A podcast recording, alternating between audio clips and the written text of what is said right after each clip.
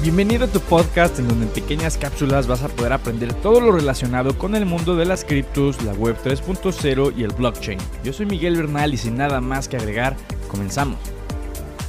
¿Qué tal mis estimadas? ¿Qué tal mis estimados? Bienvenidos a un nuevo episodio de Entorno Blockchain. Ya saben, este podcast en donde en pequeñas cápsulas hablamos de diferentes temas relacionados con inversiones, blockchain, cripto, web 3, bitcoin y demás. El día de hoy pues vamos a hablar de un tema fregón, que pues, hay muchas dudas al respecto y que es un tema que no puedes solucionar así tan fácilmente nada más googleándolo y ya está. Así es, vamos a responder esta pregunta de en qué momento pasar de una hot wallet a una cold wallet. ¿no? Entonces, pues bienvenidos y espero les guste este episodio. Hablaremos de un tema, pues bueno, como ya lo pudieron escuchar, es un tema interesante, ¿no? Y que ha sido bastante pedido en mi Instagram, ¿no? Entonces puede que te sirva bastante, pues para resolver ciertas dudas que pudieras llegar a tener. Como bien sabrán, los que me siguen en mis redes, claro que sí, pues yo me compré hace unos meses mi primera cold wallet, que es una compra obligatoria, así es en mayúsculas, para todos los que quieran crecer y desarrollarse en el ecosistema cripto. Aún así hay mejores momentos para comprarla que otros, y eso es lo que veremos acá. En este episodio les hablaré de 5 cosas que tienes que tomar en cuenta para definir si vale la pena invertir en una cold wallet o la neta no tanto. Entonces bueno, primero lo primero, ¿qué es una cold wallet Mike? Pues bueno, vamos a empezar con que es un dispositivo físico, o sea, hardware, que no está conectado a internet y que guarda tu llave privada cripto que es una llave digital, es algo que no lo vas a ver, o sea, no es como la llave de un candado físico. Recuerda, tu llave privada es algo que nunca, pero nunca debes compartir con nadie. Ni porque te llegue un correo de, Metamask, ni porque te llegue un correo de Ledger, ni porque te llegue el correo de alguien, nunca compartas tu llave privada, por favor. Ni siquiera con alguien en quien confíes.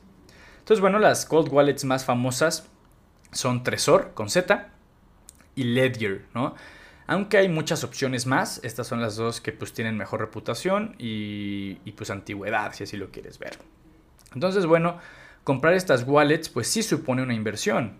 Esta inversión puede ir desde los 70 dólares hasta los 200 dólares aproximadamente. Hay más baratas, hay más caras, pero estos son precios pues más estándar, más promedio, eh, tomando en cuenta incluso gastos de importación, que pues bueno, ya lo sabrán, yo vivo en México, me la pedí de México, en México, perdón, y pues bueno, tuve que pagar eh, su, respectivo gasto de importación. Entonces, bueno, si te sale aprox en ciento y tantos, 200 dólares, pues queda claro que, pues es, es, inversión que puede ser relativamente importante para algunos, ¿no? Entonces, esta misma inversión, pues no a todos les va a valer la pena o no en todos los momentos y ahora lo veremos. Eso sí, es la forma más segura de guardar tus criptos y por eso es una compra obligatoria si tú quieres seguirte desarrollando en este ecosistema.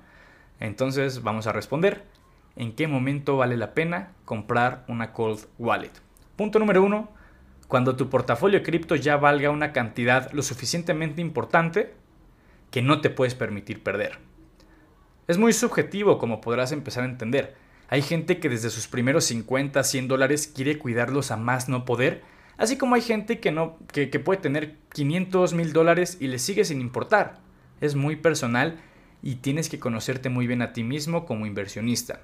Algo que te puedo aconsejar es que puedes empezar a considerarlo en el momento en el que tu portafolio cripto ya vale aunque sea más del doble de lo que te costaría la cold wallet, así pues vas amortizando un poco la inversión. Ya que si tienes por ejemplo 50 dólares en cripto y la cold wallet te va a costar 100 dólares, pues para mí en lo personal no valdría la pena porque pues estarías pagando más del puro dispositivo que de lo que tienes en cripto. Entonces pues bueno, ¿no? Es un buen punto de partida, puede ser cuando tengas aunque sea el doble de lo que vale tu portafolio, pero bueno, vuelvo a lo mismo, es personal, para ti puede ser cuando tu portafolio valga 10 veces lo que te costaría esto y está bien, con lo que tú te sientas a gusto, pero recuerda, entrante es mejor porque al final de cuentas es la opción más segura para guardar tus criptos. Número 2, cuando entiendas el potencial y la importancia de la cold wallet, Tú podrías llegar a tener millones de dólares en cripto y aún así no saber ni siquiera diferenciar entre un exchange un de exchange y una wallet. Y mucho menos diferenciar entre una hot wallet y una cold wallet, que son para cosas completamente distintas, aunque tengan un nombre parecido. Mi consejo otra vez, ponte a estudiar.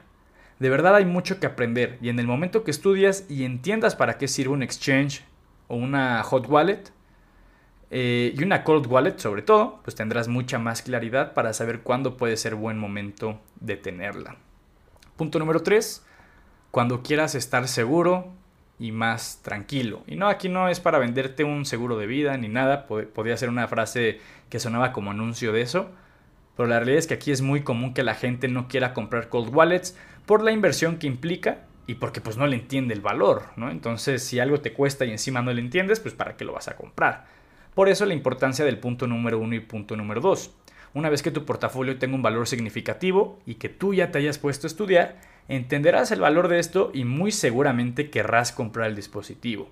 Entonces vamos al punto 3. ¿Cómo que cuando quieres estar tranquilo y seguro, Mike? Pues bueno, es que es muy común leer o escuchar que hackearon ciertos exchanges y que le vaciaron la cuenta a muchos usuarios, o leer que hackearon, hackearon diferentes protocolos de DeFi o hot wallets en Internet, y lo mismo, los usuarios perdieron sus fondos. Tienes que entender que al estar conectado a Internet, tanto exchanges como hot wallets son mucho más vulnerables a hackeos y posibles robos, por lo que hay que tener más cuidado. ¿Cuál es la forma de tener más cuidado? Pues comprando una cold wallet. Punto número 4. Cuando quieras tener tú el control. Un exchange es como un banco, en donde en lugar de guardar tus pesos o dólares, guardas tus criptos. Pero no deja de ser como un banco porque aquí quien tiene el control de tus criptos es el exchange, no tú. De ahí nace pues la famosa frase de not your keys, not your cryptos. No son tus llaves, no son tus criptos. Y eso es algo que vas a tener hasta que tengas una wallet.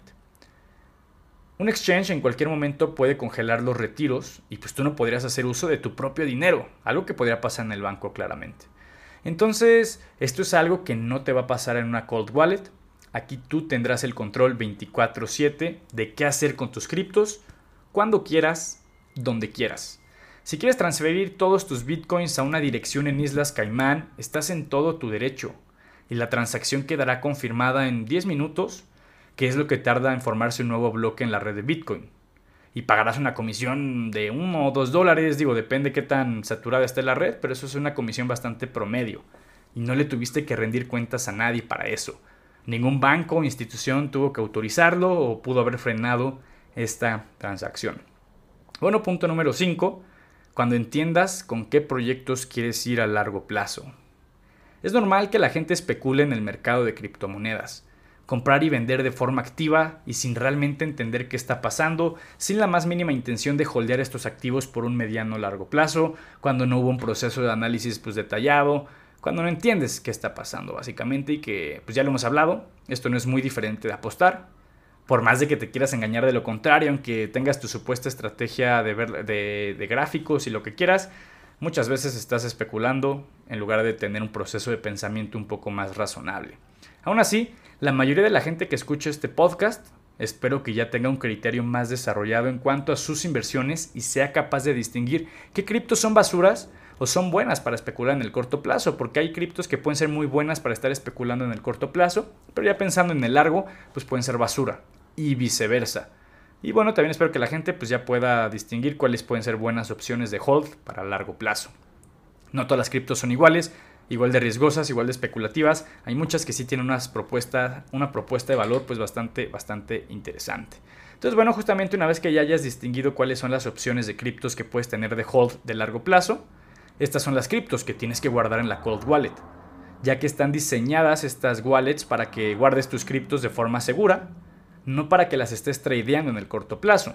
Si lo que buscas es estarlas tradeando, pues déjalas en un exchange y ya está, ¿no? Incluso ahí hasta te puedes apalancar, que digo, eso ya es con el debido riesgo que eso implica. Si lo que buscas es holdearlas para largo plazo, Cold Wallet es la solución. Más seguro y mientras ahí estén, tú podrás estar más tranquilo, nada de que hackearon en esta cuenta del exchange, hackearon o atacaron este contrato inteligente y se robaron dinero de la hot wallet de, de cientos o miles de personas.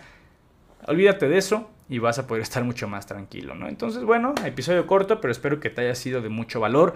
Ya saben, cualquier sugerencia que tengan ahí eh, de, episodios que les gustaría escuchar, pues mándenme un mensaje directo a mi Instagram, miguel.verpu, o a mi Twitter, miguelverpu, que les dejo todo eso en el, en el enlace del episodio.